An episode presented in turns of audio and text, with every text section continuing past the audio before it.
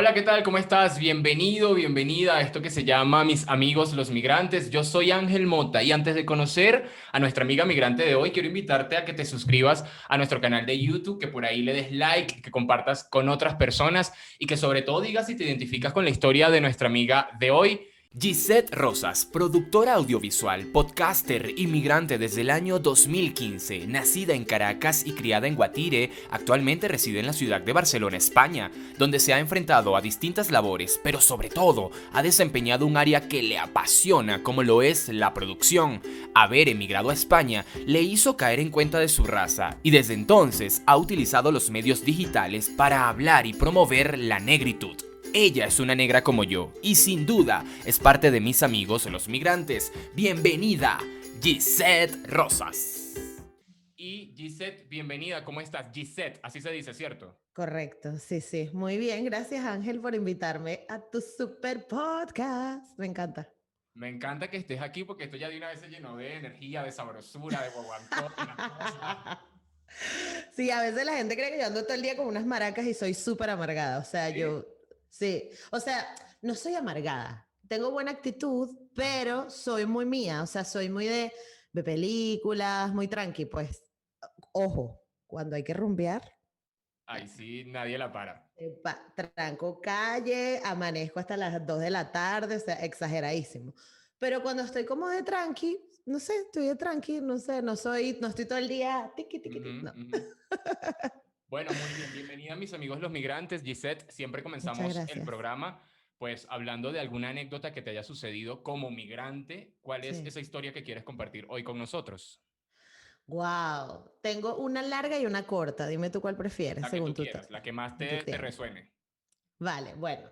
Este, te voy a contar em, una del, del trabajo, que justo es algo que me toca muy recientemente porque justo ya después de seis años dedicados a una empresa, acabo de terminar mi relación laboral y me siento como un poco rara. Pero te cuento, eh, esta empresa donde yo empecé a trabajar em, hace seis años exactamente, porque fue en abril cuando empecé, del 2015, eh, yo tenía pues muy poco tiempo en Barcelona y ya yo estaba mentalizada de que al venirme como con visa de estudiante tenía que em, pues trabajar de lo que saliera. O sea, desde, o sea, yo tenía desde limpiar baño hasta cuidar niños, abuelos, lo que sea, ¿no? Afortunadamente lo hice, pero por muy poco tiempo, porque cuando iba a empezar en esta empresa, y esta es la anécdota, em, yo tengo un amigo de Venezuela que me dijo, oye, mira, yo tengo una amiga que trabaja en este sitio web, este, que él en ese momento me dijo que era un blog. Es un blog de películas. Como yo, estudio, yo vine a estudiar cine, pues dije, ah, bueno, perfecto, tiene que ver con mi carrera, no sé qué.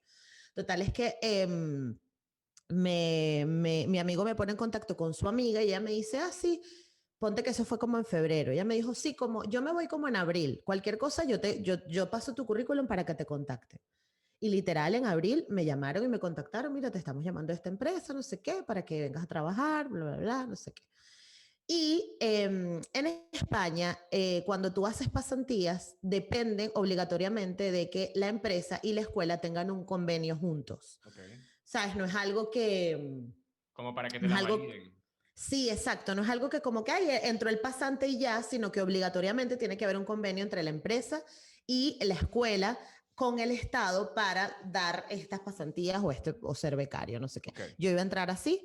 Entonces, cuando ellos revisan, resulta que mi escuela, como era pequeñita y un poquito cutre, no tenía convenio de prácticas. Es decir, ellos no me podían contratar por convenio de prácticas.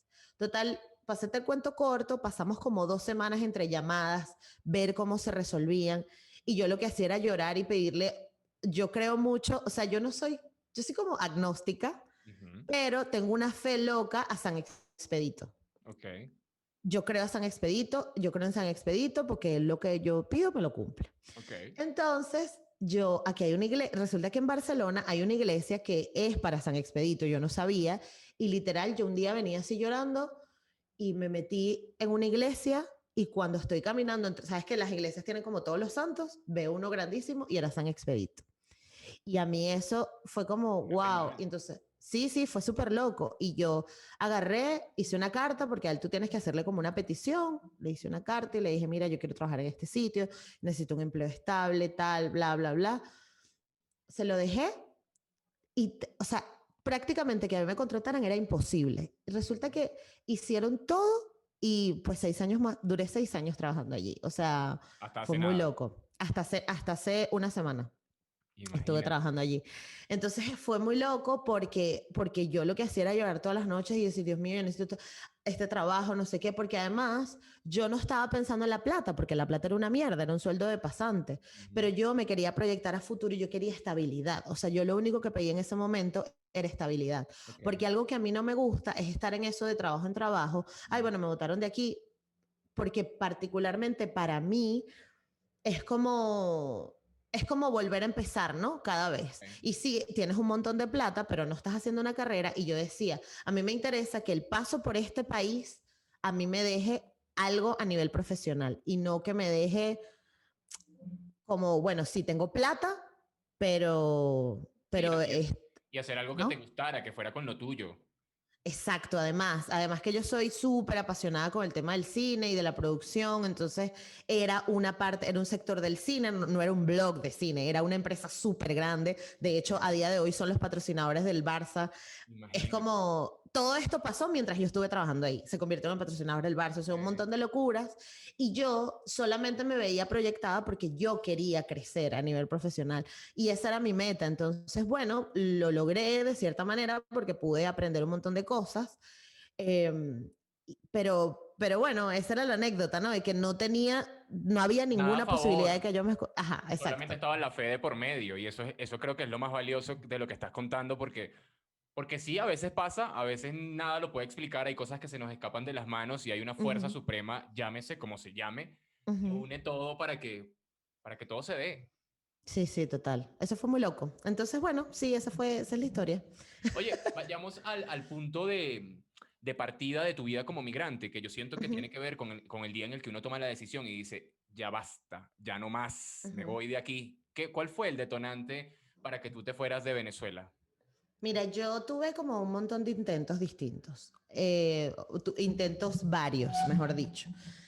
En el 2011, no sé si te acuerdas, pero se puso de moda irse a Irlanda. Yo tenía un montón de amigos que se habían ido a Irlanda y yo estaba terminando un trabajo y todavía estaba en la universidad, porque a mí me tomó 30 mil años terminar la universidad. Y mm, yo estaba como, mira, me voy a ir a Irlanda, mamá, yo lo En el 2007 también le dije a mamá, me voy no quiero terminar la universidad aquí, yo me voy a estudiar afuera, porque yo quería vivir la vida de hablar en otro idioma, conocer gente de mi edad, tal. Mi mamá hizo todo para que no se diera.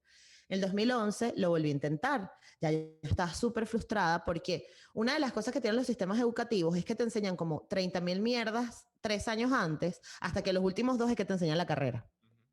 Y yo estaba demasiado enfadada, arrecha, ¿me puedo decir grosería? Sí, claro, adelante. Porque soy muy grosera. Entonces, eh, em, estaba muy arrecha porque yo decía que la dilla tener que estar eh, en este tema de está estudiando, está estudiando, demostrando un montón de cosas, para que luego es que los dos últimos años es que veas tu carrera y ya yo quiero, ya yo quiero trabajar y ya yo trabajaba en otras cosas, entonces yo estaba como que, además producción es muy de experiencia.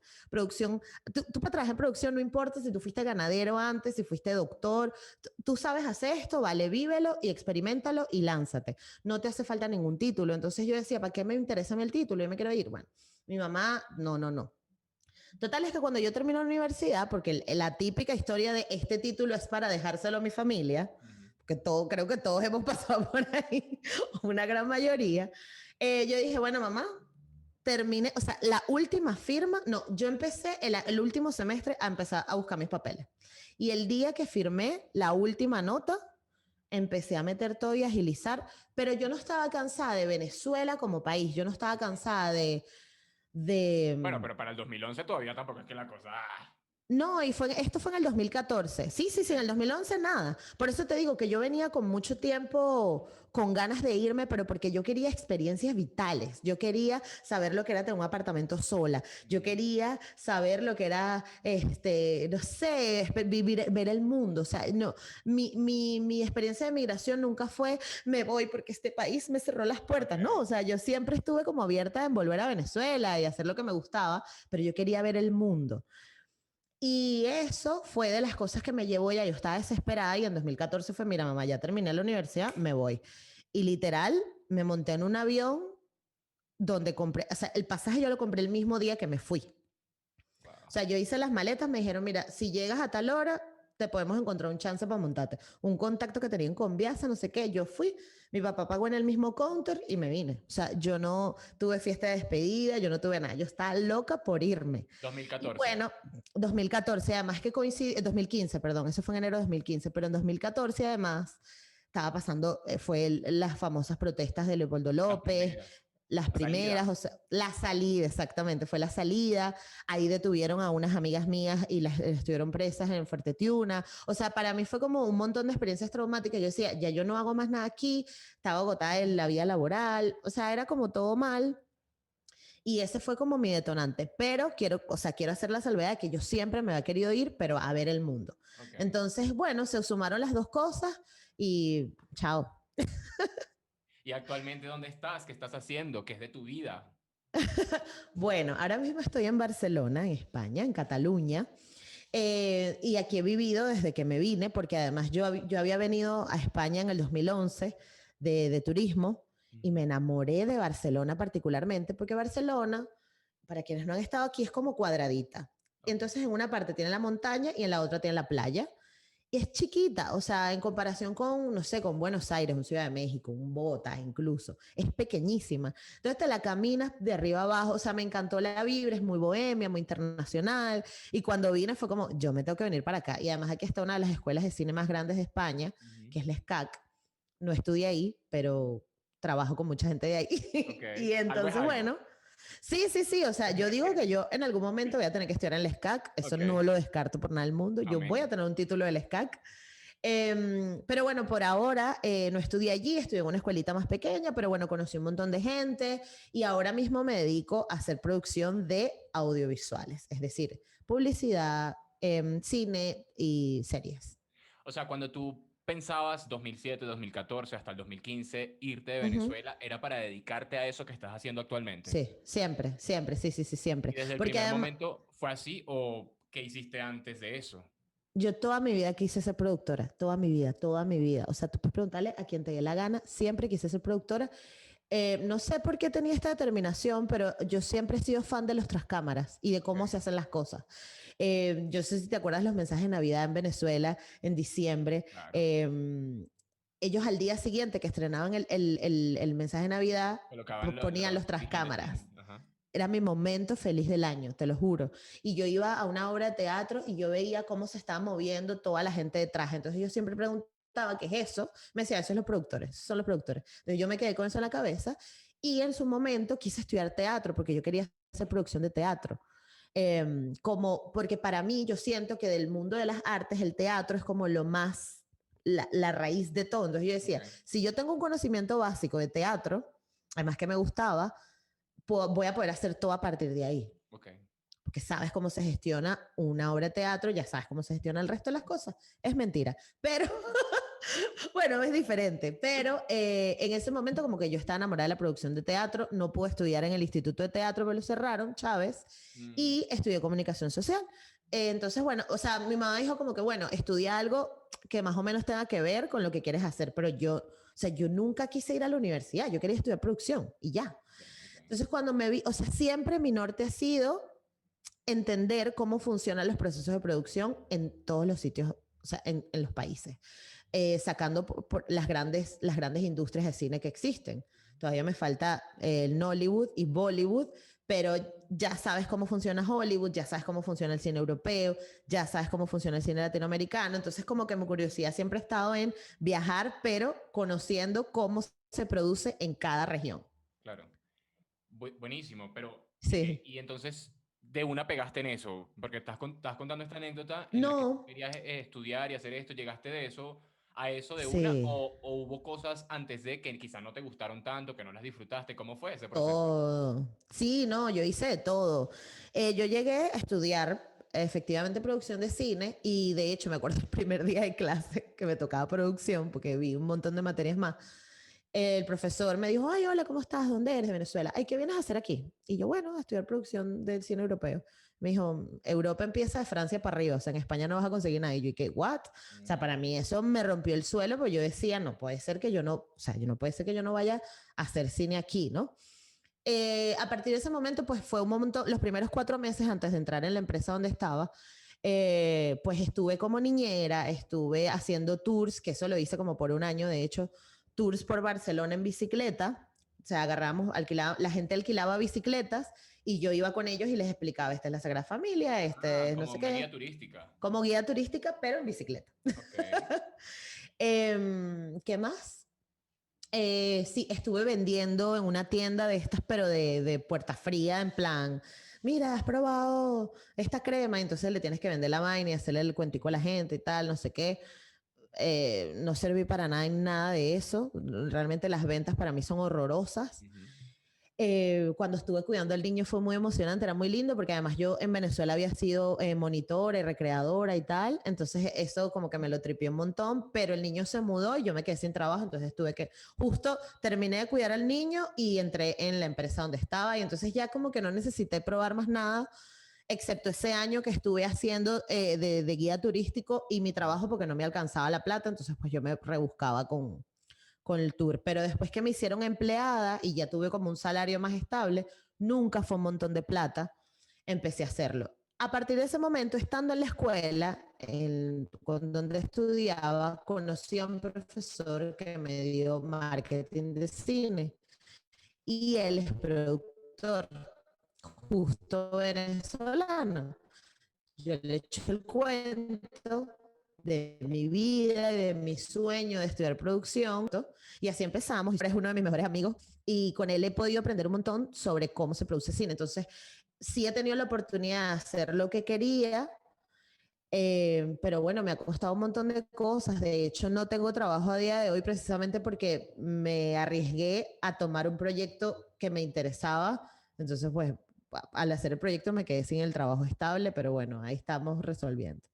Y- Ahora que buscar trabajo otra vez. esos trabajos, ¿cuál ha sido el que menos te ha gustado y qué te decías cuando lo hacías? El de la venta, o sea, el de la venta era detestable, pero una cosa que yo, ¿sabes? Cuando no te quieres ni levantar para nada, o sea, era como, ¿por qué maldita sea tengo que hacer esta mierda? O sea, era horrible, era horrible, y era horrible porque además era vender, o sea, yo, yo no le veo sentido hacer una venta así. Ah, también trabajé en una discoteca metiendo gente en las noches. Ah, esa, eso fue un momento álgido. Fueron como tres, cuatro meses de mi vida que yo estaba en la empresa a la que iba de 9 a 6, ponte, o de 9 a 2, dependiendo si me tocaban clases o no. Yo llegaba en la mañana, iba a trabajar en la oficina. De ahí salía a las 2, 3 eh, a buscar a Luca, el niño que cuidaba. Lo buscaba del colegio, me quedaba con él un rato, de ahí me iba a clases, veía dos horas de clase, de ahí iba a mi casa, comía algo y a las 12 de la noche estaba en la discoteca. Imagínate. Eso lo hice como por tres meses y me estaba volviendo loca. No, mentira. Claro. Entonces, cuando ya no cuida al niño, hacía lo de los tours de bicicleta, que era de jueves a domingo. Entonces, bueno, mi vida era así, o sea, la discoteca era de jueves a domingo, las bicicletas eran de jueves a domingo, tenía clases y tenía trabajo y tenía todo mezclado, pero bueno, había que buscarse la plata. Pero, Eh, claro, pero eh, eh, en uno- ese mes que estuve trabajando en la cuestión de ventas, a mí me pareció horrible. Sí, sí, sigue, Ujú. sigue. Dime, dime. Ah, no, que me pareció horrible lo de las ventas porque yo trabajaba con eh, dos chicos que eran de Israel y dos de Moldavia. Y yo no sé, pero en Israel a las personas las enseñan a vender. O sea, es una vaina que les sale natural, o sea, es increíble, no les incomoda, no les molesta. Y a mí yo era como, hola, buenas, mira, este, estamos vendiendo esta cremita y no sé si te la quieres poner. Y la gente, obviamente la gente te manda la mierda porque no quiere que lo moleste porque está en su centro comercial tranquilo. Sí. Pero tú tenías que ir a saco porque tus comisiones dependían de eso. Y, y lo odié, lo odié. Pero claro, se tiene que ver con el, con el resolver, con el resolver. Estoy aquí, tengo que comer, hay que hacer algo. y Sí, uno- sí, y uno se 100%. apunta a cantidad de trabajo. Me siento completamente identificado con lo que dices de que tenías tantos trabajos eh, eh, en una semana, por decirlo de alguna manera, o durante tres meses en tu caso, porque yo también lo hice en algún momento y era súper agotador, pero uno de alguna manera se ponía el traje de, bueno, vamos a hacerlo porque, porque ¿qué más? Y después de tanto tiempo, ya son seis años casi, ¿sí? Fuera de Venezuela, en España. Ujú. Sí. Después de tanto tiempo y de correcto. tanto trabajo y de tantas experiencias, ¿qué sientes hoy que puede ser el éxito para un migrante? Alguien que salió de su país pensando unas cosas en específicos, en específico, ¿cuál sientes que es el concepto que tiene de, o en tu caso, cuál es el concepto que tienes de éxito? como migrante?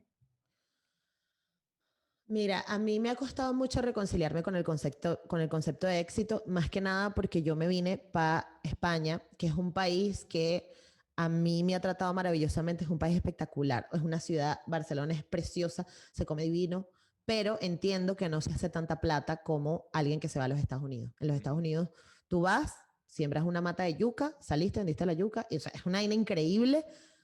Y además que en Estados Unidos también está como esta burbuja de tener. Entonces la gente solo habla del último iPhone, de los zapatos, del carro que se compró. y a mí me capitalista así te Claro, salvaje a saco, ¿no? Yo nunca tuve, yo siempre fui muy hippie, entonces yo nunca tuve esas aspiraciones en mi vida. Pero sí es verdad que luego empezaba a compararme. Claro, yo veía amigos que decían, ya compré mi casa, tengo carro, tengo no sé qué, eh, tal. Y yo era como, coño, yo no tengo nada de eso, porque además estaba trabajando en una empresa que me dio seis maravillosos años de estabilidad, donde aprendí un montón, pero no hacía plata, o sea, yo no tenía plata, a mí siempre me daba para vivir, o sea, yo llegaba a fin de mes, le lanzaba una bombita a mi mamá cuando podía y ya. Eh, y lo, así es la vida eh, eh, de la mayor parte de la gente allá, o sea, alcanza para lo que alcanza. No es... Ya, pero, pero, pero claro, tú ves lo que ves en las redes sociales o lo que la gente te quiere compartir y es un, mira el carro que tengo, mira los zapatos, fui para tal concierto, no sé qué, y para mí era como, wow, esta gente está haciendo todo esto. Pero, ¿qué pasa? Que yo por el contrario, no hice, no, o sea, yo no tengo zapatos, yo no tengo carro, yo no tengo casa propia, tengo una casa alquilada, em, pero he logrado un montón de cosas y he podido viajar que te cagas en Europa. Entonces, eso, para mí, que yo, o sea, al final el éxito lo defines tú mismo y no se marca por lo que tienen los demás. Y eso fue lo que me costó reconciliar, o sea, me costó muchísimo entender eso, me costó muchísimo porque era como que, mierda, y, y una vez me pasó, yo volví a Venezuela en 2018 a visitar a la familia, no sé qué, y claro, yo fui bueno, apretadita, pues, porque aparte me compré el pasaje y iba justa, pues. Y la gente tenía como esta idea de que yo tenía que llegar llevando regalos, vaina, no sé qué. Yo era como que, mira, o sea, yo llevé que sí, aceite de oliva, vainitas aquí, pero yo no, yo no fui para llevarle regalo a todo el mundo. Y entonces estábamos en una reunión una noche y un impertinente de esos que está por ahí en Venezuela regados, que no entiendo porque están sueltos. no, mentira. Em, pero un carajo me dice como que, ay, mira, ¿y tú cuándo estás ganando y tal? Y yo le digo tanto. Y me dice, no jodas, y tú te fuiste tan lejos para ganar esa mierda plata. Y yo, y yo como que, y llegué, marico, o sea, me conozco media Europa, me estoy tripeando mi vaina, vivo sola, tengo agua caliente, ¿por qué coño? O sea, tú tienes que criticar lo que yo he querido hacer. Y eso fue un choque de realidad muy fuerte. Y ahí fue donde dije, bueno, ya va, o sea, mi concepto de éxito es mío, es personal, y yo me estoy tripeando mi vaina. Y a veces sí, bueno, te cae un momento, a veces uno, uno le dan sus bajones, no te, voy a, no te voy a mentir, o sea, dices, coño, verga, hubiera hecho tal cosa, hubiera tomado tal decisión, o qué hubiera sido de mí si yo me hubiera ido a tal país. Pero a pesar de todo, donde estoy ahora, me siento súper bien, me siento cómoda, me siento de pinga, me siento que he logrado un montón de cosas.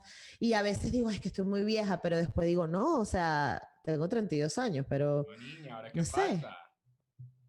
Exacto, por eso. Entonces, ahora es cuando, chico, mira. Entonces, bueno, estoy en esa pelea. De, tu vida como migrante, ¿cuándo surge Negra como yo? Porque para quienes no saben, Gisette es creadora y voz de un podcast llamado Negra como yo, donde ella difunde valores de la negritud latinoamericana y del mundo en realidad, pero es un poco encontrarnos con esas em, raíces nuestras, y digo nuestras porque, bueno, después te voy a contar eh, yo no me consideraba para nada de, de, ninguna raíz de nada, pero aquí me pasaron cosas que yo dije, espérate, pero, pero mira la cosa, ¿en qué momento nace negra como yo? Ay, me encanta porque lo definiste súper bonito. Bueno, Voy a robarte. Yo lo, yo lo escucho. Ya, ya, ya, ya veo, qué fino. Me da vergüenza y todo, pero em, mira, Negra como yo nace en el año, nace, nace, nace, lo parí en 2017. Pero no vio la luz hasta, no, mentira, en 2017 vio la luz, solo que no tenía ningún seguidor. Yo estoy como hablando con mis compañeros, yo en Venezuela trabajé en una agencia creativa y en esta agencia eh, justo yo entré cuando estaba empezando mi transición del pelo. Es decir, me había dejado de alisar para que saliera el pelo rizado, natural. Y mis compañeros de ahí me decían, claro, era una, era una agencia que hacía contenido para YouTube y tal, y muchos me decían, oye, pero ¿por qué tú no haces un canal de YouTube como te peinas, para que la gente vea cómo te peinas y tal? Y yo decía, no, o sea, yo nunca me consideré beauty blogger, yo no me sé maquillar bien, yo no, ¿sabes? O sea, yo no soy ninguna experta en nada, sobre todo de belleza, pues, porque además siempre ando como un zapato de goma y así. Total, que eh, como que me inseminaron la duda, pero nunca le paré. Abrí como una cuenta de Twitter, Pabla Paja, por ahí, pero nunca le paré. Este se llamaba Mando mi afro, me acuerdo, y como que nunca le paré. Pero sí es verdad que esa, esa curiosidad de mm, compartir, yo tengo algo que decir. O sea, yo siempre sentía que tenía algo que decir. No sabía qué, pero tenía algo que decir. Total que en 2017 estoy aquí, yo siempre he sido súper fan de los podcasts. Eh, em, y estoy hablando con un amigo, no sé, estamos hablando vainas de la oficina, él es venezolano, tal, no sé qué, y yo le estoy contando, claro, porque a mí me pasó esto y esto y esto, y me dice, coño, pero ¿por qué tú no hablas de eso? Y yo, pero a la gente le da curiosidad que yo esté hablando de las cosas que me pasaron con ser negra, porque además yo entendí que era negra cuando me vine para Barcelona, o sea, yo en Venezuela no me sentía así. Exacto. Es lo mismo que probablemente te pasó a ti. Claro, sí, sí, sí, porque además uno no se da cuenta. En Venezuela el, racismo está tan solapado y está tan por debajito de la mesa que uno convive con él y no se da cuenta que existe, ¿no? Total que eh, agarro y, y él me dice, y yo le digo, ay, bueno, voy a hacer un canal de YouTube, pero para hablar de mi pelo, porque ya me lo habían dicho unos años antes. Total es que me encuentro haciendo los videos y me sentía súper incómoda. Yo no, yo, ay, no, pero es que esto no me gusta, no sé qué y tal. Y eh, ah, en ese momento yo hice como una encuesta entre mis amigos y compañeros de trabajo. Les, les, voy a mandar un mail. Entonces les conté, ¿les interesaría? Y todo el mundo, sí, sí, sí, sí, sí. Y ahí este amigo con el que está hablando me sugirió el nombre, ¿Quién ha visto negra como yo? Claro. Yo, coño, ¿quién ha visto negra como yo? No, pero negra como yo sí me gusta. Y yo, en plan de loca, para que no me quitaran el nombre, yo dije, a lo mejor esto en algún momento lo sacaré. Por ahora yo me voy a crear las cuentas en las redes sociales y lo voy a dejar ahí. Me creé todo, el mail, no sé qué, y lo dejé ahí. Eh, total es que, ajá, eh, pasó, me creé las cuentas, pasaron los años, como al año siguiente un amigo, chica, pero tú tienes tu cuenta. Yo ponía que si una fotico, que si este es mi pelo, mariqueritas así. Y entonces vamos a hacer un video. Ya, bueno, voy a hacer un video. Hice dos videos, tres videos, me sentía cómoda, no, no sé qué. Hice el video de Osmel. Hay un video que yo tengo en mi canal de YouTube, que lo pueden buscar, y es donde yo supuestamente le replico a Osmel porque él dice que las negras venezolanas no son bonitas. A mí eso me ofendió muchísimo. Pues eso es un video del 94, pero yo lo respondí en el 2018. Okay. Ese video no se viralizó, pero empezó a tener como mucha curiosidad. Y yo dije, mmm. Y yo dije, ah, bueno, pero si hago un podcast hablando de esto, que es más cómodo, necesito hablar de, no, necesito hacer un video, necesito tanta producción, porque además yo trabajaba todo el día en la computadora, los fines de semana me iba a hacer rodaje, lo que menos quería era implicarme otra vez en un proceso de producción. Entonces yo dije, bueno, de repente un podcast es más fácil porque es voz, no sé qué, pero me di cuenta que la gente no lo escuchaba por las plataformas de podcast. Y dije, bueno, entonces voy a hacer los videos. Y así empezó, y empezó a andar, un video, otro video, un episodio, otro episodio, otro episodio. Y aquí estamos, un año y medio más tarde. Ya, ¿Y cómo te has sentido haciendo esto? Mira, eh, mañana estreno el episodio 95. 95, 95. Sí, 95. Pero no sé cuándo sale esto, pero ponte que 100 episodios. episodios cuando esto salga, seguro va en 90. Exactamente. Exacto, 98, 100, los que sea. Pero ahora mismo grabados tengo 110 episodios. Ay, súper bien. ¿Y qué tal? ¿Cómo, ¿Cómo, ha sido? ¿Cómo, ¿Cómo lo has sentido? Mira, esto está muy loco, porque me o sea, he logrado conectar con gente como tú, por ejemplo, que tienen proyectos súper cool y que me ven a mí como, oh, wow, mira lo que estás haciendo, y yo como que no, está normal, ¿no? Y a, y, a, su vez, yo, por ejemplo, admiro a gente como Yamari, o, o como, no sé, o como Erika, ¿sabes? Entonces es como un, un tema de, de, que, de que me he dado cuenta de que con mi trabajo eh, además que la gente ve cómo yo soy en las redes sociales, que yo salgo en pijama, salgo despeinada, salgo recién despierta, a veces paso una semana sin montar historia, o sea, yo hago lo que me da la gana, la verdad. Gestión de redes sociales, cero. Pero em, he podido como que ir amasando como una comunidad que está ahí, que son 10 personas, pero están ahí. Pero son los que son. pero son los que son y, es gente que, me...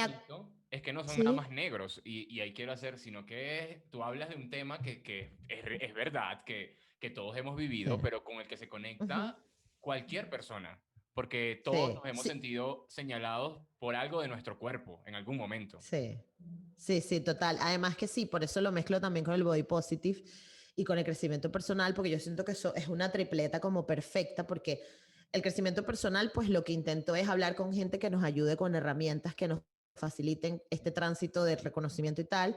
El body positive pues se conecta perfecto porque más allá de identificarte como negro, también tienes que entender que hay un montón de cosas que el sistema de belleza del mundo no te ha permitido ver de ti, porque básicamente no muestra gente como tú. Y bueno, el, tema de la negritud y visibilizar eh, lo afro, pues también es como, es como el principal, pero también me gusta hablar muchísimo de body positive y de crecimiento personal, porque siento que son cosas, o sea, todo esto es muy egoísta decirlo, pero todo esto viene desde una necesidad muy, muy, muy particular.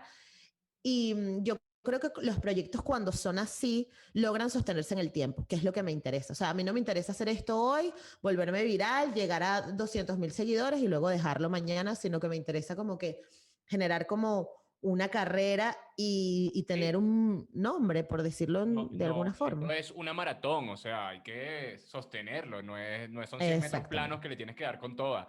Oye, quería compartirte mi anécdota de, de, que yo también me di cuenta de que era negro, por decirlo de alguna manera, que tenía esas raíces. Por aquí, cuando migré, porque en Venezuela, nada, nunca, cero.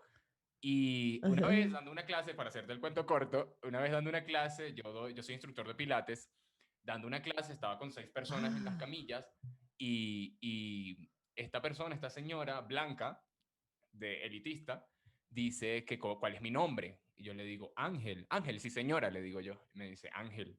Pero tú no puedes llamarte Ángel. Y yo le digo, ¿por qué no? Y ella me dice, porque los ángeles son rubios, ojos claros, ojos azules, o sea, yo no era nada así. Y yo, o sea, pero eso fue Oh, no.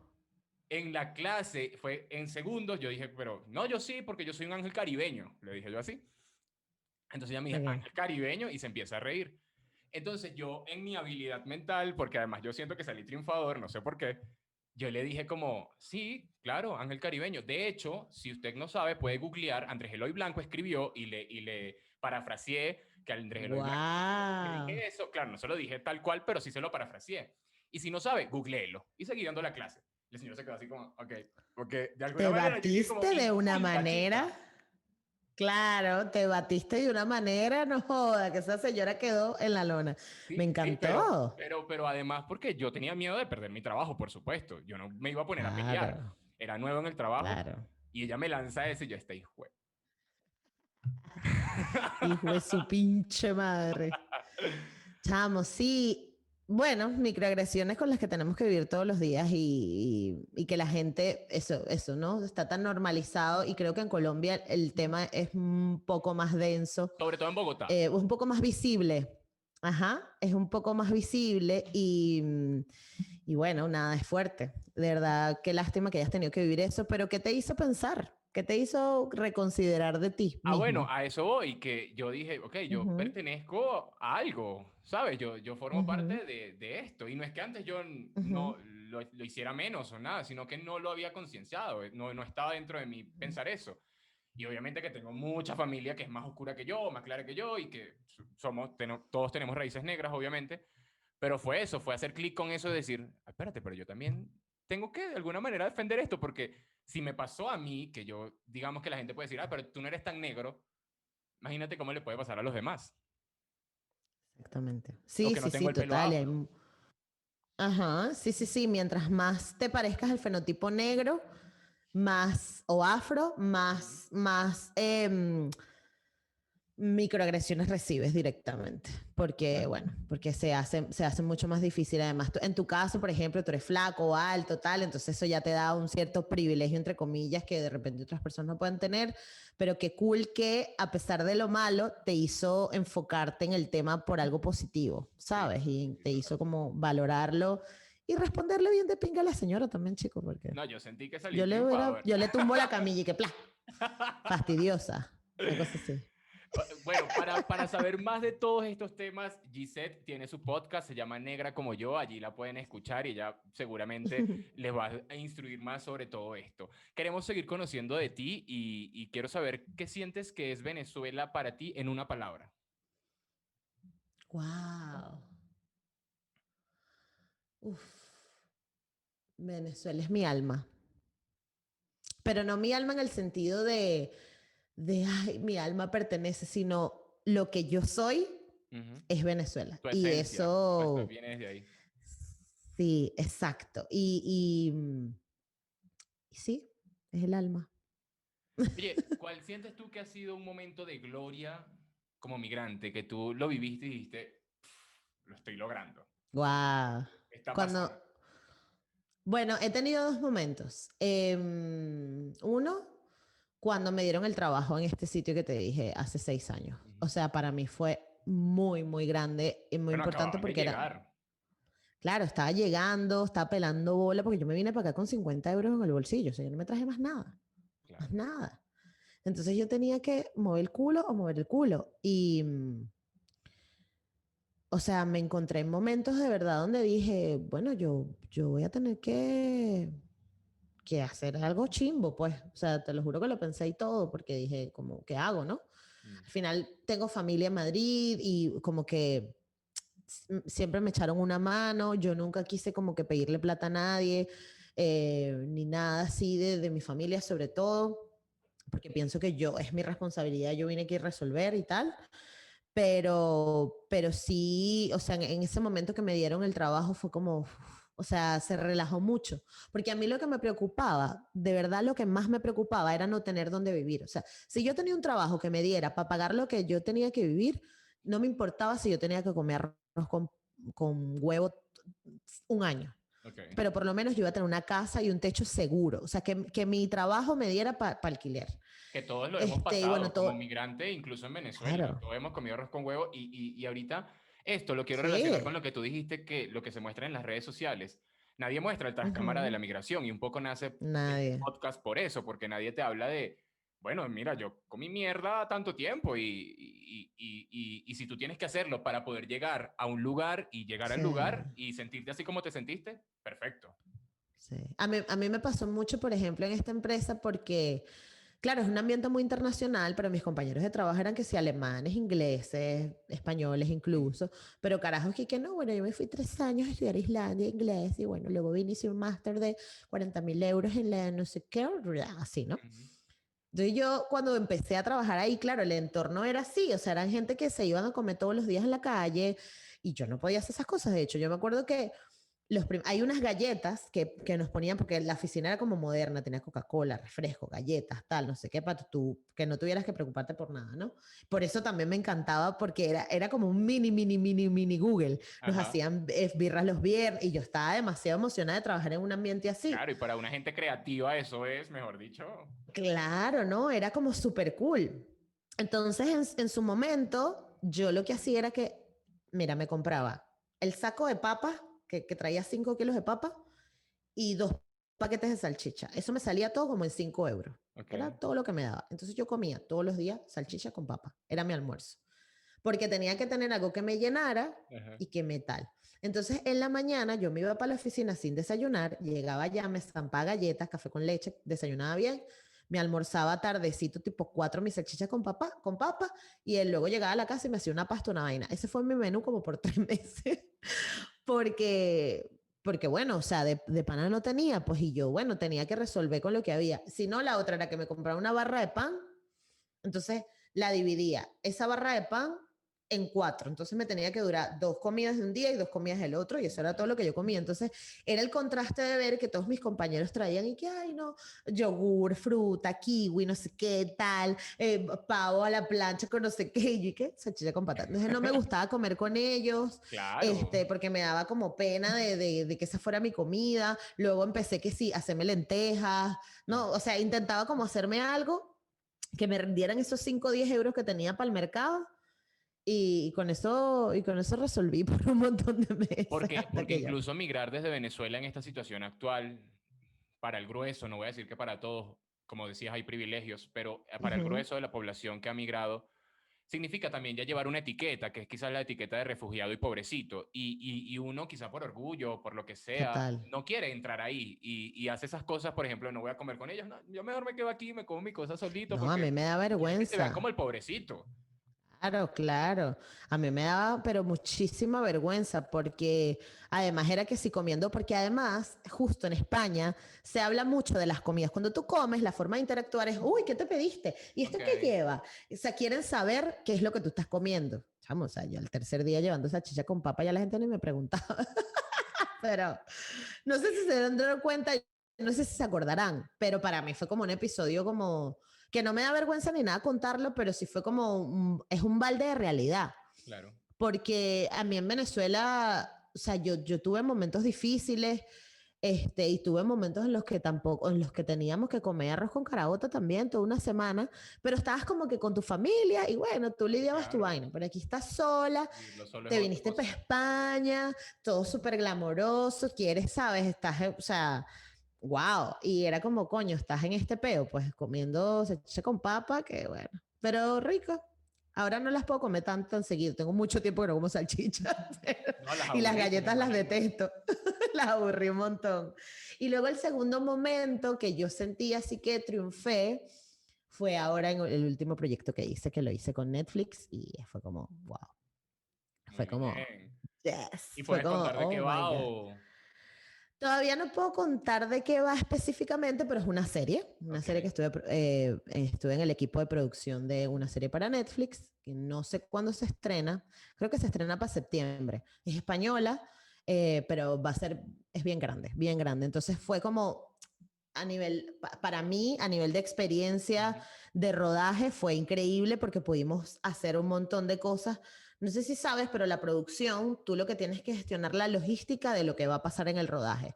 Es decir, encargarte de las comidas, de la transportación, de los salarios, de que la gente llegue, que la gente tenga los equipos, que los baños estén limpios. Todo ese montón de cosas es lo que se hace en producción de cine. Eh, bueno, en producción general. Pero en cine, cada, cada localización o cada sitio donde se rueda es distinto. Es decir, tienes retos distintos. No es lo mismo irte a un descampado, a un, llano con un poco de matas, sin nada, que tienes que llevar unos equipos a rodar en un, en un, en un, con una escenografía en un estudio. O no es lo mismo rodar en una piscina que rodar en nieve o en la playa, ¿no? Entonces este proyecto lo que me permitió es que como estábamos rodando tantos exteriores, pude a nivel profesional aprender cómo se hacía en distintos escenarios y eso me encantó. Súper, me contenta. Eh, vamos a estar muy pendiente, o yo voy a estar muy pendiente de, de eso que vas a estar haciendo. quería, quería que me completes la frase, Gisette. Emigrar es tres puntos suspensivos. Emigrar es crecer emocionalmente. Muy bien. Últimas tres preguntas para cerrar este podcast por el día de hoy. Quiero saber cuál es la comida que más extrañas de Venezuela. Ay, marico, las empanadas, los tostones con queso y salsa así de playa, el pescado de mi papá, ay, el asado negro de mi mamá, el pollo guisado de mi abuela que ya se murió, así que creo que no lo voy a comer más nunca. Esas comidas, extraño todo, el sancocho costilla, la sopa de pescado, uff, todo, el ají, el ají, aquí no hay ají, dulce. no hay mango, no hay aguacate, el ají dulce, no hay, no hay, no existe, no hay aguacate que sepa rico, no hay mango que sepa rico. O sea, yo dejé de comer, yo soy como un mono, a mí me encanta la fruta, pero dejé de comer un montón de fruta porque no hay. aquí no me gusta. Sabe, la, lechosa sabe a nada. Sí, es como, no sé. ¿Y cuál es la comida que más te gusta? La cereza rechísima, pero... ok. ¿Y cuál es la comida que más te gusta del lugar donde estás ahora? Mira, en España se come, uff, increíble, increíble. Hay un sitio en específico hay una isla muy pequeñita que se llama Formentera, que es como un, sitio súper top, no sé qué. Yo tuve un novio que era de ahí y me llevó y me comí la mejor paella de mi vida, está en ese sitio. Y las veces que tuve la oportunidad de ir, ya sabían que me tenían que llevar al sitio de la paella porque es divina, o sea, se come espectacular. Pero en general, o sea, en España todo, todo, todo. Si vas para Galicia, se come increíble los mariscos y la comida del mar es brutal. Si vas al norte, las carnes, los pinchos, el vino es buenísimo. Si vas al sur, tienes cosas más fritas y más, eh, no sé, chipirones, calamares a las eh, eh, rodajas de calamares rebozadas, todo así, pescaditos fritos, eso está divino. Y luego en Cataluña tienes los calzots, tienes, em, tienes los arroces en Valencia, o sea, en España todo, todo, todo está bueno. Todo. O sea, son y cinco yo años, pero, soy pero foodie. probado. Chamo, es que yo soy enferma con, la- o sea, yo soy loca, loca, loca de la comida. Yo, tú, tú me dices a mí ahorita mismo, y se recomienda un sitio de pastas, en Barcelona te lo tengo, un sitio de hamburguesa, el sitio de comida japonesa, todo, porque me encanta la comida, soy fan. Entonces, Oye, ¿Hay alguna canción que tú sientas que te haya acompañado durante todos estos cinco años o una canción en la que te hayas refugiado y que forme parte de la banda sonora de tu vida como migrante? mierda, qué buena pregunta. Uy, em, verga, no sé, es que son muchas. Hay una que es rara, pero es rara, pero no sé, pero me recuerda a, a vivir aquí.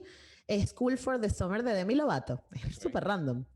Pero es que fue mi primer verano. O sea, el año que yo llegué, yo llegué en invierno. Entonces, cuando se vuelve el verano, claro, tú llegas a invierno. O sea, yo las dos veces que he venido para España, me estoy explicando como el culo. Las dos veces que vine para España, vine en invierno. Entonces, yo nunca había vivido un verano aquí. Verano acá, claro. Allá. Sí, exacto. Y entonces es como hay festivales, hay demasiada gente en la calle, hay turismo, tal, no sé qué. Y ese año sale esa canción de Demi Lovato y era el verano, yo estaba trabajando haciendo tours en bicicleta, no sé qué, y yo me la ponía porque yo me sentía, uh, En el videoclip. me sentía en el videoclip. esa canción, este, hay una canción que se llama, ay, marico, espérate que te- es de Adalberto. ¿Sabes? ¿Has escuchado esa canción de que nombran a los santos? Pero ¿Tú conoces santería? es una Es una que- salsa. Adalberto. Adalberto Álvarez y su son y se llama ¿Y que tú quieres que te den? Ok. Esa canción que es la de Chango, Chango, no sé qué, Ajá. que cantan a Chango y le cantan a los santos. Yo no soy santera, pero esa canción fue demasiado fina porque yo la bailaba por la. Era como, o sea, yo intentaba como que ponerme canciones que me recordaban a Venezuela y esa canción me recordaba a Venezuela. Entonces, e- esa me encanta porque además dura 11 minutos y Barcelona, es, yo camino un montón, entonces estaba todo el día caminando con esa canción y me encantaba. Esa, me encanta muchísimo esa canción y me acuerda a eso. Así que serían esas dos. ¿Cuál crees tú que debe ser el elemento, la cosa, el valor, algo físico, algo abstracto que el migrante debe llevarse en su maleta y que definitivamente no se le puede quedar antes de prender el viaje? Pero que lo traiga de su país o que lo tenga que tener porque sí. Que lo tenga O que tener porque sí, se lo tiene que llevar. Vale, yo creo que el inmigrante tiene que respetar a la cultura a la que le está recibiendo. ¿Por qué? Porque los venezolanos tenemos la mala mañita de que entonces vamos a un sitio, ay, no es que los peruanos, ay, no es que es que los argentinos son, dos puntos, es que los fulanitos son, y sí, cada quien tiene características culturales que los hacen, pero no te creas la tapa al frasco, entonces humildad, señores, humildad, eso es lo que tienen que llevarse, humildad. Sí, después Porque al final todo lo cuando- demás- Cuando señalan nuestra nacionalidad, ahí sí. No, todo el mundo sale a chillar y que no, Venezuela, el relámpago del Catatumbo, el del Salto Ángel. Sí, es rechísimo, es increíble, pero el resto de los países tienen sus cosas brutales. Cada quien tiene como su orgullo nacional. Y humildad también para entender que la situación en la que estás ahora, o sea, que tú pudiste haber sido el gerente del banco más arrecho en Venezuela, Ujú. pero que si ahora te tocó limpiar baños en South Dakota, tienes que hacerlo. Y ya está, y no pasa nada, y con dignidad. Entonces, eso tiene que ver mucho con la humildad con la que tú te, te desenvuelvas, ¿no? Y con la que, humildad que tengas en el cuerpo. Gisette, Así muchísimas humildad, gracias sí. por compartir esta conversación conmigo. Yo estoy, pero feliz de haber conversado contigo y, y gracias por estar en Mis Amigos los Igual. Migrantes. No, gracias a ti, Luis, de verdad, muchísimas gracias. Eh, me encanta tu proyecto, voy a echarle un ojo a ver qué, qué más episodios hay, pero me parece muy fino que los venezolanos afuera estemos haciendo cosas y mostrándole y aprendiendo de nosotros mismos. Así que muchas gracias, me encantó. A ti, muchísimas gracias por compartir conmigo. Ella fue Gisette Rosas compartiendo conmigo hoy en Mis Amigos los Migrantes. A usted, gracias por estar allí. Ya sabe, suscríbase, dele like y compártalo también con otros migrantes para que se enteren de las historias de los venezolanos y otros migrantes